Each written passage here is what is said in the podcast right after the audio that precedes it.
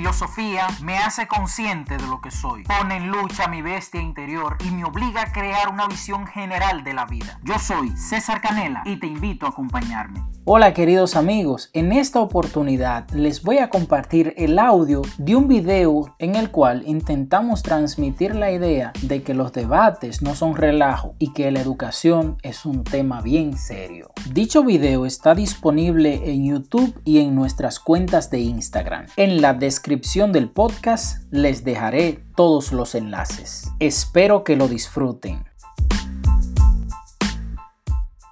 Buenos días, buenas tardes, buenas noches. Tengan todos nuestros amigos que nos han pedido a César Canela y a un servidor que hablemos un poco sobre algo que ha sucedido en República Dominicana hace unas breves semanas. Recientemente, yo estoy en República Dominicana, destaco ese detalle. César está ahora mismo en España, Salamanca, y gente que nos conocen, tanto desde España, de otros países también, donde hemos tenido la oportunidad de estar, como de aquí de República Dominicana, y que conocen nuestras ocupaciones, que están muy vinculados al tema del discurso por la filosofía, pues nos han pedido que hablemos un poco desde nuestra limitada experiencia, de nuestra virgen experiencia en el campo científico, sobre lo que sucedió y las razones de por qué sucedió eso que, que hacía referencia antes, hace una breve semana. Estuvo por República Dominicana Agustín Laje, un gran politólogo argentino, que está defendiendo una causa eh, sobre el tema del género, el tema de, de la vida y tal, que no es precisamente sobre lo que hablaremos nosotros a propósito de su visita, sino que hablaremos de aquellos desaciertos que tuvieron grandes personajes nuestros, políticos, eh, eh, periodistas, eh, académicos, cuando tuvieron que ir a discutir sobre el tema de la agenda que la traía a República Dominicana y quedaron quizá un poco mal parados, a lo mejor porque no porque tuvieran limitaciones para discutir o recursos informativos para discutir, sino quizás porque desconocían algunas reglas con relación al debate y algunas reglas, digamos que obligatorias al momento de discutir temas científicos. Y eso nos trae eh, a César y a mí eh, ahora para, para poder compartir un poco brevemente en nuestras redes sociales. Y ya que no podemos reunirnos físicamente ni en una reunión virtual con todos nuestros amigos, le propusimos grabarlo, lo compartimos en nuestras redes y a partir de ahí que corra que lo vea quien quiera verlo, quien no tenía conocimiento de, que esto iba a suceder, así como también ustedes, queridos amigos y hermanos, que nos han pedido una reunión para dialogar sobre esto. Así que, sin más preámbulo, César Canela, te dejo hablar para que no parezca un monólogo. Sí, así es. Saludos Juan y saludo también a todos los que nos ven y a lo mejor también los que solo nos escuchan a través de, de nuestro podcast. Bien, queridos amigos, eh, a veces para poder hacer un debate no solo es necesario tener mucho conocimiento, sino también tenemos que manejar una serie de técnicas, una serie de modos, en primer lugar, para entender cuál es el mensaje que queremos transmitir y al mismo tiempo, pues captar el mensaje que el oponente o la persona con la que vamos a entrar en debate nos quiere compartir. Lo primero que nosotros tenemos que tener pendiente, Juan, y yo siempre lo pienso así en los lugares donde he debatido, es primero que hay que tener el tema claro de lo que se va a debatir. O sea, si vamos a hablar de azul, no podemos mezclar otros colores. Azul, verde, rojo, amarillo, negro. Entonces, que nos ocupe hablar de eso. Otra cosa, que haya organización, respeto, y que de alguna manera las hipótesis o los argumentos que se presenten sean escuchados con atención y respeto, independientemente de que nos guste o no. Algo que tiene el debate, aunque no lo parezca, es que de alguna manera es una actividad dialógica en la que yo, en algún momento, aunque tenga deseo de hablar, tenga deseo de expresarme, pues mantengo el silencio, escucho lo que presenta el otro y a partir de ahí entonces puedo eh, mantener mis argumentos. Al parecer, dentro de nuestra realidad, el tipo de debate que se quería proponer era el debate tipo Oxford, que era este debate en donde una persona plantea un argumento y otro un contraargumento, que está muy bien eso. ¿Y qué es la idea? al final del debate, lo importante no es saber si ganamos o no. Lo importante es saber si transmitimos el mensaje que nosotros queríamos presentar. Para ir a un debate, lo primero que tenemos que hacer también es quitarnos la ropa de dogmático, porque si vamos de forma dogmática a un debate, pues parece más como un, como un vomitar ideas. Ah, hay que decir esto, esto y esto y esto. Entonces, tiro tales cuales cosas porque simplemente lo que me interesa es presentar lo que yo quiero, pero necesariamente no estoy en calidad de escuchar al otro. Eso es lo que yo pienso que hay que tener en cuenta. Y además me gustaría mencionar, y invito a que lo investiguen, por ejemplo, las falacias, que son muchas falacias, pero hay varias que hay que tener en cuenta. Por ejemplo, ad hominem, que son los ataques personales a las personas, o la falacia del muñeco de paja, que nos inventamos el argumento que el otro dice para rebatirlo y así sucesivamente, por, por, mencionar, o la falacia ad populum, porque lo diga mucha gente algo es verdad, o porque lo diga poca gente algo es mentira. Entonces, es bueno tener todo eso en cuenta para poder expresarnos con claridad y además poder hacer una comunicación efectiva. Vuelvo y repito, al final, lo importante es que quienes ven el debate pues puedan entender lo que se presenta. Hay un famoso debate en la historia entre Henry Bergson y entre Einstein, Juan, me imagino que tú lo conoces, que fue hablando de, del tiempo en, en, aspecto científico y el tiempo en aspecto vital. Y algunos decían que ganó Einstein y otros decían que ganó Bergson. Pero al final lo importante de ese debate es que aportaron dos visiones del tiempo que hoy en día nos sirven para entender la, la dimensión humana desde el vitalismo y para entender el tiempo desde la ciencia. Eso es lo que pienso yo que, que hay que tener claro a la hora de, de, hacer un debate. No sé qué piensas tú en torno a eso o en torno a, a otras ideas que, que, han ocurrido, que han pasado. Bueno, definitivamente tienes razón, y dicho sea de paso, conviene decir, para los que nos estarían viendo en República Dominicana, no estamos tratando el tema en cuestión de la agenda que, que, hizo que Agustín Laje estuvo por República Dominicana y que lo ha, y lo ha hecho estar en diferentes países. Lo que estamos discutiendo es sobre los desaciertos frente al momento de discutir sobre el tema, o sea, los recursos, o sea, del debate, de la discusión. Por eso se hablaba en cierta medida de un orden y quiero yo hacer referencia a ese tema del orden cuando tú eh, te referías al orden, pues yo lo quiero traer a colación, el orden dentro de un ambiente de generación de pensamiento crítico. Es muy importante tener en cuenta esto porque eh, cuando se está generando eh, sobre las bases de, una discusión científica, un pensamiento crítico se está, se está haciendo sobre la base de, las, de las directrices del pensamiento crítico, hay que haber, tiene que haber un orden porque se está produciendo mediante unas reglas de comunicación. Mientras tú hablas, yo tengo que escuchar lo que tú hablas. Y de hecho, eh, se recomienda cuando se está debatiendo que escuchar atentamente al locutor mientras el interlocutor está tomando apuntes o está agarrando ideas, no tiene necesariamente que escribirlas, sino pues puede agarrar ideas como su capacidad, como sus habilidades le permitan, para entonces poder eh, presentar sus argumentos frente a lo que al, argumento del oponente. Yo creo que esto es muy importante. Se genera pensamiento crítico mediante un orden. Y aquí quiero citar al viejo Aristóteles. El viejo Aristóteles, eh, en su libro La Política, su gran obra La Política, pues él, él, habla sobre el tema de la pasión y la razón. O sea, el orden, el orden es una ley, visto desde este punto de vista, el orden es una ley. Por tanto, la ley es razón sin deseo.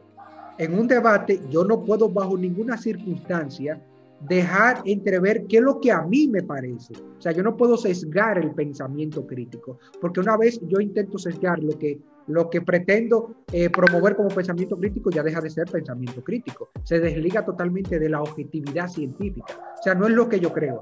Son las informaciones que la ciencia, de acuerdo a sus recursos, para los pasos del método científico alcanzado en conclusiones, pues yo presentarlo, ¿verdad? Y entonces hay que tener en cuenta ese detalle. Para poder producir un auténtico pensamiento crítico hay que tener en cuenta la ley, el orden, y por tanto el orden es ley y la ley es razón sin deseo. Como lo decía ya el viejo Aristóteles, son máximas que nunca perimen. Y luego también tener en cuenta la objetividad científica. No es lo que yo creo, no es lo que me parece, no es lo que a un grupito le parece, sino lo que la ciencia, de acuerdo a los pasos del método científico y de acuerdo a las, a, las aprobaciones de una actividad científica, ha concluido y por tanto yo lo presento para eh, contrarrestar eh, tu posición o la idea que tú presentas. Tener en cuenta ese detalle. Mientras tú hablas, escucho atentamente. Escucho atentamente para poder hablar sin deseos, sin pasiones, sino sobre la base de la razón. El orden es ley y la ley, por tanto, es razón sin deseo. Muy bien, César. Ah, Ciertamente, Juan, eso que tú presentas, a mí me, me, llega una frase, no me acuerdo quién, quién la dijo la frase, y la frase dice, solo los fanáticos combaten tanto a los hombres como a las ideas. Una cosa son las personas y otra cosa son las ideas. Y para nosotros poder evitar el pensamiento sesgado que tú presentas, u obligatoriamente, que me llega ahora a la mente, tenemos que tener niveles científicos.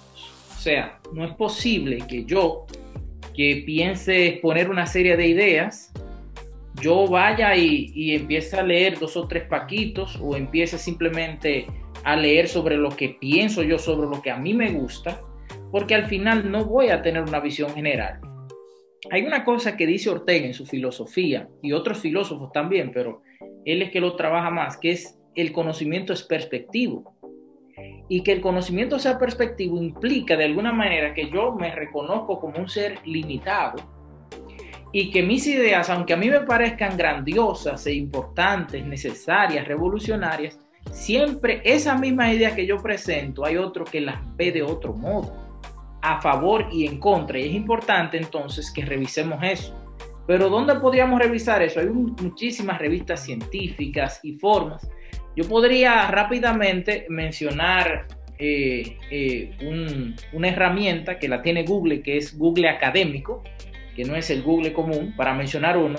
Y a partir de ese, por mencionar uno, eh, para no hacerle publicidad a los demás, ahí uno pone en Google Académico una información específica con, con las técnicas de, de búsqueda, de investigación, y él nos conecta con otras revistas como eh, revistas en español, en inglés, que tienen información que ha sido de alguna manera comprobada, que ha sido corroborada, o que de alguna manera tiene fuerza en el pensamiento filosófico y científico del mundo. Y esto nos puede ayudar también a comprender muchas cosas, porque si vamos por ahí en la vida buscando información en cualquier sitio, pues no vamos a profundizar tanto. Con esto, no quiero yo tampoco decir que no haya gente que tenga pocos estudios, que no tenga ideas importantes. Si hay gente que no ha estudiado mucho, que tiene buenas ideas, y eso es bueno. Pero que si no la fundamentamos con buena información, con una información, si se quiere, eh, mirada, analizada por la comunidad científica, pues al final no estamos diciendo nada nuevo. Lo mismo que entonces, de alguna manera, esto nos invita a investigar.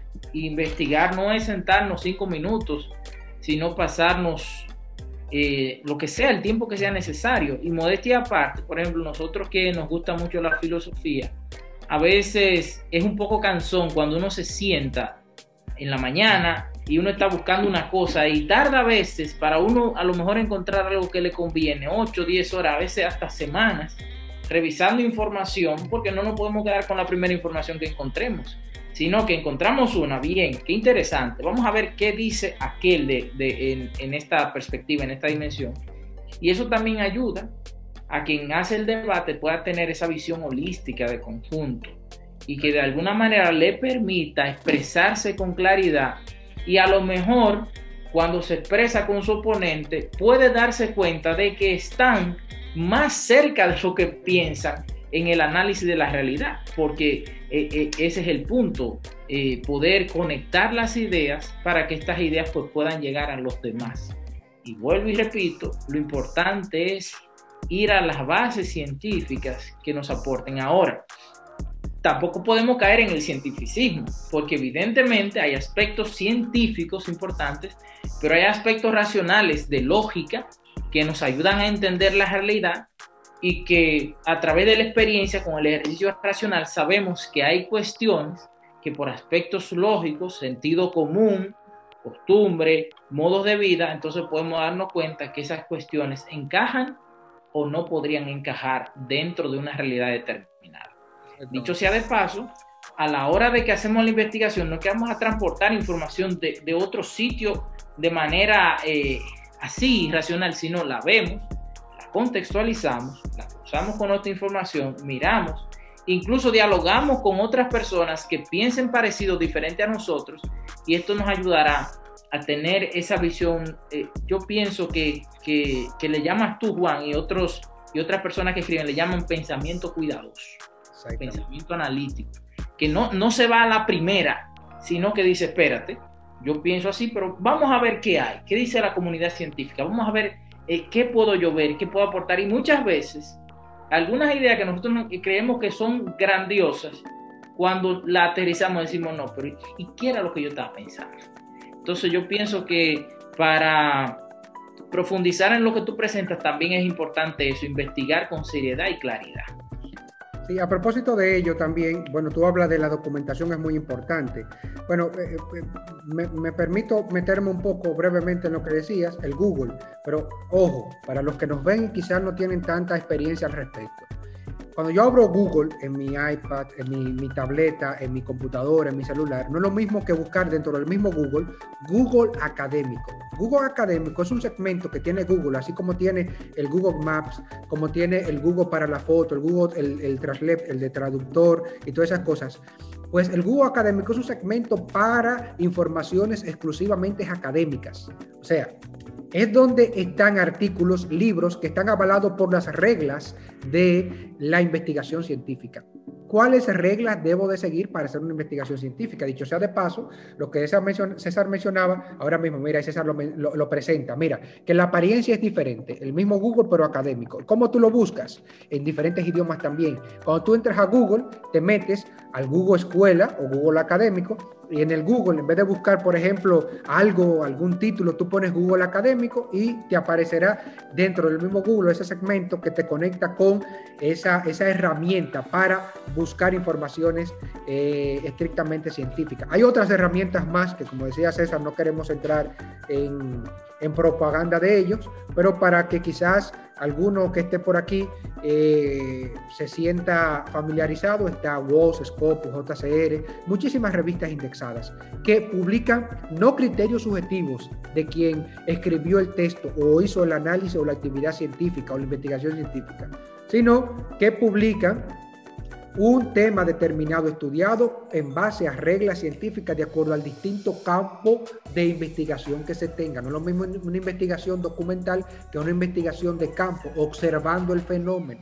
O sea, hay diferentes. Pero ya en esos temas entramos más adelante. Yo lo que quiero entrar eh, eh, eh, ya en, de manera específica en el acontecimiento contextual que permitió lo que sucedió hace semanas en los distintos debates. Y aquí yo quiero hablar sobre el problema social político dominicano. El problema social político dominicano, que tampoco es eh, algo que nos parece a nosotros, lamentablemente, yo me parece, a mí me da tristeza tener que decir que estoy hablando de algo que he estudiado por varios años y he estudiado en base a la historia de la República Dominicana. 100 años de historia, desde ahora hasta 100 años para atrás, que van a dar con la remanencia de la primera intervención norteamericana. En esos 100 años de historia hay unas, unos elementos o unas, unos momentos críticos, unas situaciones críticas que se ponen de manifiesto en los distintos gobiernos. No importa el color, no importa la, la ideología. Lamentablemente se pone de manifiesto de alguna u otra manera y es la falta de planificación de un Estado. No es que un partido político una vez gane, eh, la, las, gane la, las elecciones y ya le toque gobernar, no, no caiga a gobernar sin planificación. No, no, no. Me consta que hacen una especie de planificación, un programa de gobierno, pero el programa de gobierno es tan, tan insípido y tan, tan sencillo y tan simple que solamente alcanza a programar 8 años o 12 años quizás o 4 años de gobierno. Cuando hablamos de un programa, una planificación de Estado, es que todos los poderes que disputan, todos los, partidos o las fuerzas políticas que disputan eh, el gobierno del Estado, pues se reúnan y fuera de todo banderismo, fuera de, toda, eh, de todo sesgo político o ideología política, se, se, concentren de manera objetiva a identificar los problemas concretos de la nación.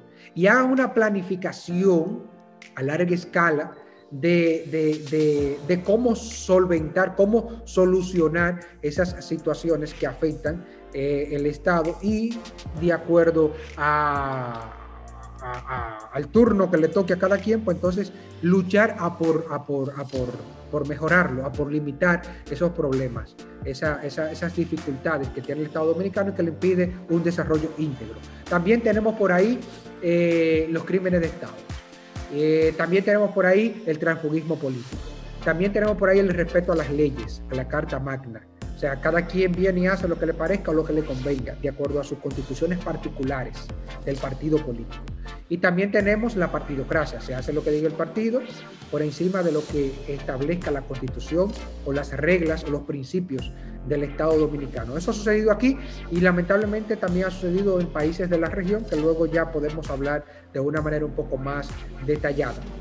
Pero para finalizar esta idea que yo quiero plantear, quiero citar a dos grandes eh, pensadores que me he revisado antes de venir a esta conversación contigo. Y me lo he revisado no que me he encontrado de manera coincidencial con ello ahora, sino que ya tengo años mirándolo. Y es Michael Sandel, que es un gran filósofo y político, profesor estadounidense, sobre todo profesor de Harvard, de filosofía, y Mariana Mazzucato, que también es una economista eh, ella es de doble nacionalidad, es norteamericana, pero también tiene, tiene ascendencia italiana. ¿verdad? Entonces, primero salto con eh, hablar un poco de Mariana Mazzucato. Mariana Mazzucato propone en todos, en todos sus, escritos, está protagonizado por, por aquel concepto que se llama el Estado promotor. Y recientemente ha escrito sobre el Estado promotor para la innovación.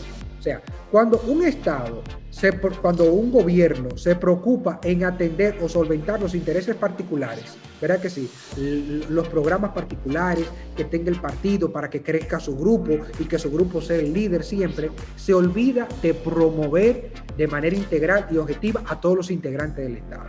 O sea, es crear políticas que impacte positivamente el sector educativo para promover a los niños y niñas que se encaminan a educarse para proponer soluciones a los distintos problemas que tiene el Estado. Por la educación entra todo. Y ya lo decía Pablo Freire, lo decían muchos que pudiéramos citar de manera, de manera detallada, pero el tiempo no nos da para lo que programamos, de que todo entra por la educación. La, indiscutiblemente la educación es la herramienta que permite el desarrollo integral y global de un Estado. Entonces, cuando un Estado se preocupa por promover a su gente, por identificar los talentos y las habilidades y las capacidades que necesita eh, promover en su gente, que necesita inculcar en su gente, pues va a tener como resultado en el tiempo una sociedad más curtida, una sociedad más elaborada eh, académicamente y por tanto va a tener la garantía de producir un desarrollo integral más, más, más, más, más sólido, más sólido. ¿verdad? Y finalmente cito a Michel Sandel.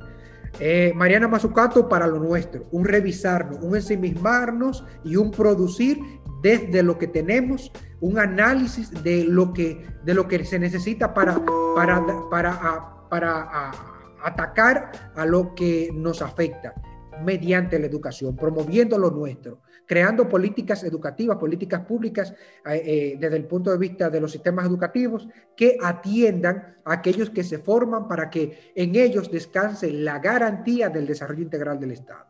Por ahí. Y ya luego en un sentido más abarcador y más global, Michael Sandel. Michael Sandel, Michel Sandel, que ya decía político, filósofo y profesor norteamericano de Harvard, es el creador de una cátedra que tuvo un éxito o tiene un éxito maravilloso, se llama Justicia. En Justicia, él promueve una educación cívica, una educación cívica más asertiva, que permita una, una comunicación global entre todos los seres humanos, de, los, de distintas culturas y distintas razas. Pero para ello, lo hace a través de la plataforma de la filosofía. O sea, la filosofía. Nos permite dialogar. Dialogar, pero no dialogar, eh, eh, eh, o sea, sobre la base de un pensamiento subjetivo o sesgado, sino sobre la base de un pensamiento crítico. Pero para yo poder meterme en esa, en esa ruleta global, tengo yo que estar educado Debo yo que tener las bases sólidas y fundamentales que me permite a mí discutir con alguien que está intentando resolver problemas globales. O sea, yo tengo que tener la capacidad. Y como ya lo decía por ahí uno de los que discutió en estos debates, en un país que tiene un sexto grado de primaria, según PISA, en los análisis, difícilmente tenga la capacidad de discutir con un estudiante o con un con un, estudiante de un estado al nivel como lo es Estados Unidos, como es la Unión Europea o como son países desarrollados que, dado la importancia que dan a, la educación y, el análisis que hacen sobre la importancia que, tiene el tener personas educadas para producir un Estado más desarrollado, entonces difícilmente nosotros alcancemos la posibilidad de, de discutir eh, y de proponer argumentos eh, sólidos, racionalmente hablando, para poder eh, resolver problemas de justicia social, problemas de, de, salarios, eh, eh, o sea, el, que se, pague bien de acuerdo a, los principios de la justicia, problemas de, salud, problemas de educación y otros tantos más. Así que yo creo que es fundamental tener en cuenta primero resolver los problemas sociales políticos de la República Dominicana, que son tantos, solamente he citado algunos, para luego poder irnos a discutir con otros que vienen de, estados que se han ocupado de promover la educación y por tanto, quieras o no, nos van a llevar millas en, este tipo de actividad científica como es, lo es el debate y como lo, es, lo es la discusión científica en, entornos sociales abiertos, como lo es los medios de comunicación. Además de lo que tú dices, Juan, también hay que resaltar eh, que en nuestro país, en Dominicana, hay mucha gente pesar de, la problemática que presenta, hay mucha gente que está estudiando seriamente, se está tomando pues el conocimiento científico por donde debe, pero la propuesta, y recalco esto que dice Juan, es que debe haber una intención de Estado institucional para que este tipo de cosas fluyan, porque que habrá gente preparada, sí, habrá mucha gente de verdad, con calidad, con seriedad, eh, a todos los niveles, pero se necesita de alguna manera que el Estado promueva esto y para esto es necesario que también haya una participación de la sociedad civil en sentido general, sobre todo para evitar lo mismo que tú presentas, Juan, de que la ideología partidista o los intereses particulares entonces secuestren las instituciones y quieran hacer un tipo de educación eh, a su medida, como se ha querido hacer siempre, como, como lo hicieron los norteamericanos cuando hicieron las primeras leyes de instrucción pública a principios de siglo, como lo hizo Trujillo, como lo hizo el gobierno de Balaguer y como se ha querido hacer de alguna manera que ha, maniado nuestra realidad. Y a propósito de eso, que yo creo que ya no, no es bueno hablar tanto porque después no nos ven el video, sí. Eh, nosotros hemos hecho, modestia aparte, algunas revisiones de, programas de filosofía de, instituciones que nos han pedido de alto nivel, de universitarias, y podemos invitar a otros filósofos que tengan también esto a, hacer este trabajo para que de alguna manera podamos aterrizar la filosofía, que deje de ser historia de la filosofía y que realmente invita al pensamiento crítico. Que la filosofía lógicamente es base del pensamiento, pero que también de alguna manera permee toda nuestra vida y toda nuestra realidad. Y nada, Juan, yo te agradezco que me haya permitido pues eh, estar en este espacio. Eh, ¿verdad? Pedir disculpas porque quizás eh, no veo una gente con, con, mucho conocimiento y dirá, pero qué simplista, pero imagínense, si nos ponemos aquí a hablar una hora, pues a lo mejor el mensaje no, no llega. Y la idea es provocar que quienes lo ven, pues puedan motivarse a investigar, a mirar, a buscar. Probablemente si tienen algo que aportar pueden dejarlo en los comentarios aquí o, donde sea, o en el podcast, o escribirnos por correo, como sea. Pero la idea es que nosotros también eh, hagamos este ejercicio de pensamiento crítico no porque eh, nos sintamos nosotros la gran cosa, sino para liberarnos, porque eh, lo interesante, el pensamiento crítico no es para hacernos felices, sino para hacernos libres, que, que es muy importante. Una cosa es la felicidad que está muy ligada al sentimiento, pero a veces la felicidad no nos permite ser libres. Y con esto yo estoy haciendo un parafraseo de una idea de Kant, cuando habla de filosofía política. Kant dice, el gobernante no está para hacer feliz al pueblo, sino para hacerlo libre. Con esto yo creo que puedo... Exactamente, yo creo que finalmente lo que puedo decir es que, eh, bueno, nosotros a veces a los dominicanos nos sorprende el complejo de saberlo todo. Creemos que el sabio es el que lo sabe todo, el que tiene la capacidad de opinar de todo, el que tiene una idea de todo. Claro, estamos llamados a tener cultura general. De hecho, hay, hay, una, hay asignaturas, creo, en universidades que habla de cultura general. Eh, qué sé yo, no sé. cultura occidental. Cultura occidental, de saber un poco de todo, saber un poco de todo, tener informaciones, aunque sean vagas, para por lo menos, qué sé yo, saber por dónde debo de caminar cuando me motivo en aprender de algún particular, eh, qué sé yo, algún tema en particular. Pero nosotros a veces nos sorprende el complejo de saberlo todo.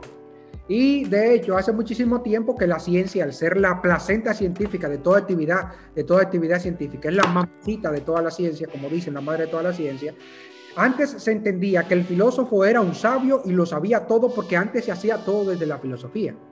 Hace muchísimo tiempo que la misma filosofía y los mismos primeros pensadores y los que se ocuparon de la actividad científica de la filosofía entendieron que hay que fragmentar. Fragmentar para eficientizar. Por eso, de la filosofía, eh, la filosofía para la arquitectura, por allá sola Encárgate de lo que corresponde al eh, mundo científico de la arquitectura y comenzar a producir eh, ciencia desde la arquitectura, de la medicina, o sea, fragmenta para eficientizar. Entonces, es bueno tener en cuenta que si la ciencia de hace muchísimo tiempo se fragmenta, nosotros no estamos llamados a saberlo todo. Con que nos especialicemos en un área del saber es suficiente. Y con que nos preocupemos porque muchos se ocupen de, especializarse en un área del saber y que luego creemos amistad para que nos sentemos en una mesa y en esa mesa, de acuerdo a tu campo científico, analicemos un tema en concreto, eso yo creo que no es malo, al contrario, pone de manifiesto una naturaleza esencial del hombre y de la mujer que es la el, animal político, el animal político de Aristóteles, el animal por natura, social por naturaleza, que somos nosotros, la capacidad de socializar, y no es la capacidad, sino la necesidad de socializar. ¿verdad? Entonces, el complejo de saberlo todo sería bueno limitarlo y sería bueno discutir un tema sobre, sobre la mesa con diferentes actores que, que, que les competa eh, una participación desde su, desde su segmento científico eh, para hablar de un tema específico. Y luego el complejo o el mito de Sísifo, César. El mito de Sísifo se puede explicar sencillamente, no sé si ustedes han visto en alguna oportunidad, un hombre en una montaña, en una colina, empujando una piedra. Bueno, el mito de Sísifo es la mitología griega, representa eh, en el mito de Sísifo, Sísifo fue, fue condenado por los dioses, mitología, mitología griega, mitología, fue condenado por los dioses a empujar una piedra en una colina. Y cuando estaba supuesto a llevar la piedra al final, la piedra se le caía, se le derrumbaba y tenía que empezar desde el principio por durante todo el tiempo. yo creo que aquí en República Dominicana y quizá algunos países de la región hemos avanzado mucho.